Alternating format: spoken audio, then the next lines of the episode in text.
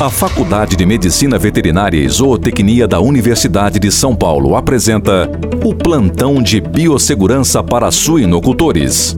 Confira dicas importantes para evitar o contágio e a propagação do Covid-19 na sua granja e propriedade. Amigo suinocultor, Hoje vamos falar sobre os cuidados durante as refeições dos funcionários no refeitório da granja. Evite aglomerações nos refeitórios. Oriente os funcionários a manter distância dos demais colegas. Antes de entrar no refeitório, recomenda-se lavar as mãos até o cotovelo com água e sabão.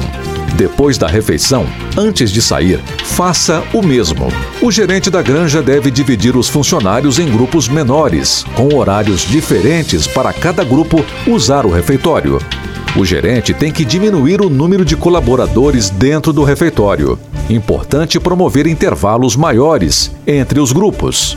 Neste intervalo, antes da entrada da nova turma de funcionários, tente limpar todos os objetos que foram tocados, utilizando álcool em gel 70% ou um pano limpo com mistura caseira de 100 ml de água sanitária para cada 1 litro de água limpa. As janelas do refeitório devem permanecer sempre abertas, mantendo o local arejado e ventilado. Avise os funcionários para quando tossir ou espirrar, não cobrir com a mão recomenda-se a parte interna do braço ou ainda lenços descartáveis, papel toalha ou papel higiênico.